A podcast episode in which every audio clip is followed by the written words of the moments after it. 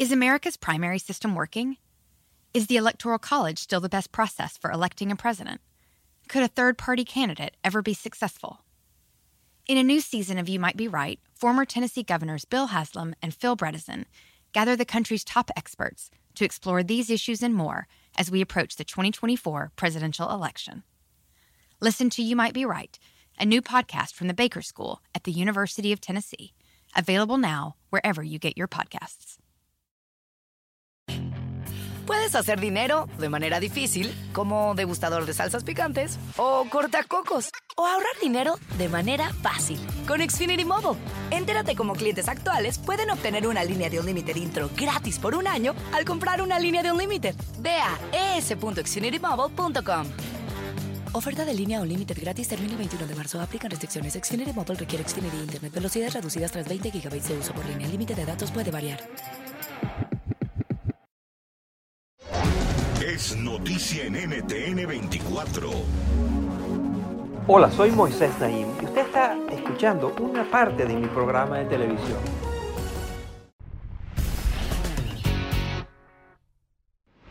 Mi invitada de hoy ha viajado por todo el mundo, desde California hasta Groenlandia, el norte, el sur, el oeste, para conocer las sorprendentes iniciativas basadas en la intervención a gran escala para contrarrestar el calentamiento global. Su nombre es Elizabeth Colbert, es una reconocidísima periodista científica que tiene más de 20 años escribiendo para la revista The New Yorker. Colbert es autora de varios libros, entre ellos La Sexta Extinción, donde explora cómo la actividad humana, el consumo de combustibles fósiles, la acidificación de los océanos, la contaminación y las migraciones forzadas amenazan contra formas de vida de todo tipo. El impacto de este libro fue tal que se ganó el premio Pulitzer, uno de los premios periodísticos más respetados del mundo. Recientemente publicó un importante libro, se titula Bajo el cielo blanco, cómo los humanos estamos creando la naturaleza del futuro. En ese libro documenta proyectos en los cuales los científicos, ingenieros, investigadores están interviniendo en el entorno natural para remediar, corregir, minimizar los daños que el ser humano le ha causado al planeta. Esta es mi conversación con Elizabeth Colbert. Mire.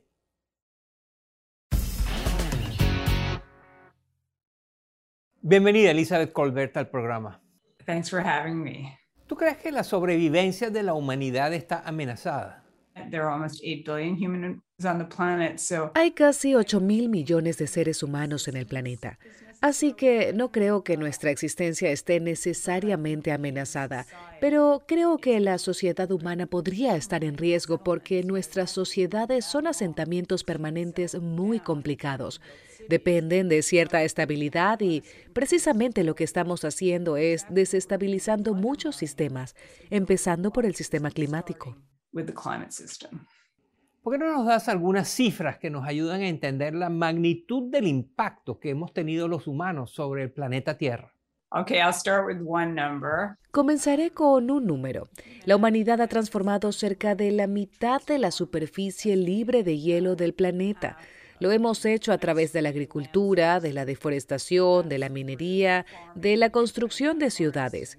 Esa es una forma de ilustrar nuestro impacto sobre la Tierra. Y te daré otro ejemplo. Hemos aumentado tanto la cantidad de dióxido de carbono en la atmósfera que un cambio de esa magnitud no ha ocurrido en muchos millones de años. Hoy día la atmósfera es producto en parte de fuerzas naturales y en parte de fuerzas humanas. O consideremos esa gran fotografía tomada por un sumergible japonés en la que aparecían bolsas plásticas en la fosa de las Marianas. Esa depresión del fondo marino de casi 11.000 metros de profundidad. Es muy difícil ir a cualquier rincón del planeta, desde lo más lejano de la atmósfera hasta el fondo del océano, donde no se note el impacto de los humanos. Ahora bien, hemos provocado estos impactos inconscientemente o sin querer queriendo. ¿Llegaremos a tener una naturaleza que sea modificada por los humanos de manera consciente? Yo creo que la respuesta a esa pregunta es cada vez más sí. The answer to that is yes. Tu libro más reciente se titula Bajo un cielo blanco. ¿Cómo los humanos estamos creando la naturaleza del futuro? ¿Qué quiere decir eso de un cielo blanco? Eso alude a uno de los potenciales efectos secundarios de la geoingeniería solar, que se refiere a la posibilidad de contrarrestar algunos de los impactos del cambio climático si reducimos la cantidad de luz solar que entra directamente a nuestro planeta, reflejándola de vuelta al espacio. Hay muchas consecuencias que esto podría tener, pero una de las posibles consecuencias sería un cambio en el color del cielo. Tendríamos un cielo más blanco. ¿Qué otros ejemplos de geoingeniería tú has investigado?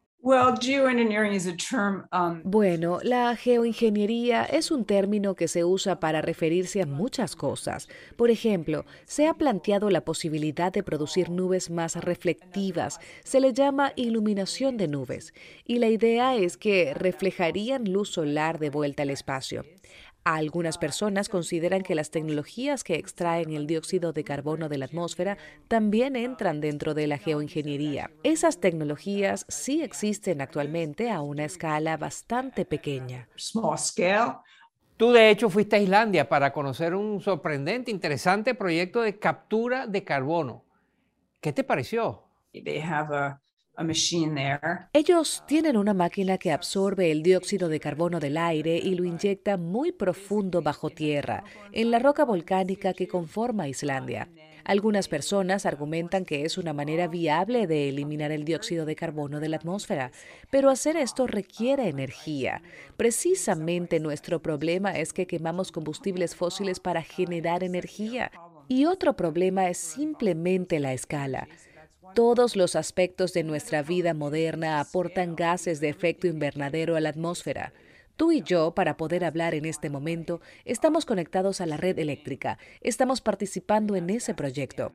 Entonces, para poder sacar suficiente dióxido de carbono de la atmósfera como para que haga una diferencia significativa, tendríamos que hacer algo comparable a la escala de la infraestructura de combustibles fósiles que tenemos actualmente. Y eso obviamente es algo gigantesco. También conociste a científicos que están intentando modificar los arrecifes coralinos. Cuéntanos. Bueno, los arrecifes de coral se están viendo fuertemente afectados por muchas amenazas humanas, principalmente por el cambio climático. Durante mi investigación para el libro Bajo un cielo blanco, visité un proyecto en Australia donde estaban intentando crear corales resistentes a temperaturas más calientes. La idea es que si logras conseguir una combinación de rasgos genéticos que le permita a los corales tolerar temperaturas más altas, se podrían cultivar esos corales en tanques y colocarlos en los arrecifes que están siendo muy afectados actualmente. They ha- are, are being very, very hard hit right now. ¿Te has hecho más pesimista con respecto a la tecnología después de hacer la investigación y escribir este libro? ¿Qué tan tecnopesimista eres en el sentido que la tecnología no nos salva de esta? Ed Wilson, who, who, who just died a couple weeks ago, Ed Wilson, quien falleció hace unas semanas y fue un famoso biólogo estadounidense, tiene una cita maravillosa que dice que tenemos cerebros de la era de piedra e instituciones medievales, pero tecnologías de la era espacial. Es decir, somos muy competentes en términos tecnológicos. Somos mucho mejores inventando nuevas tecnologías que buscando nuevas maneras de vivir, de actuar y de organizar nuestras sociedades que no sean tan dañinas para el medio ambiente. Entonces creo que a medida que nos enfrentamos a un creciente número de problemas enormes y potencialmente desestabilizadores, vamos a querer buscar soluciones tecnológicas. ¿Las encontraremos? ¿Funcionarán? Creo que esas son las verdaderas preguntas de este siglo. I, I think, of the century. Si un jefe de Estado está viendo este programa y decide llamarte y pedirte consejos, ¿qué tres acciones concretas le recomendarías para ayudar a remediar el daño que nosotros los humanos hemos hecho en este planeta?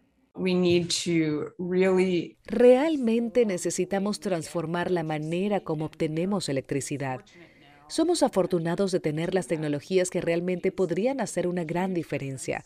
Los paneles solares se han vuelto muy económicos. Tenemos turbinas de viento. Si realmente maximizamos nuestro uso de estas tecnologías, podría haber un gran cambio. También debemos cambiar la manera como nos movemos. Eso significa, en parte, transicionar a vehículos eléctricos, pero también significa mejorar nuestros sistemas de transporte público para que las personas no tengan que moverse en auto a lados. Además, debemos cambiar nuestros sistemas agrícolas, que son enormes productores de gases de efecto invernadero, e incentivar distintas maneras de cultivar. Y probablemente debamos reducir la cantidad de carne que comemos, especialmente la carne roja, pues el ganado desafortunadamente produce una gran cantidad de metano, que es un poderoso gas de efecto invernadero. Si abordamos esas tres cosas de manera significativa y a gran escala, eso podría hacer una enorme diferencia. Y eso es lo que le diría a cualquier líder mundial que me pregunte.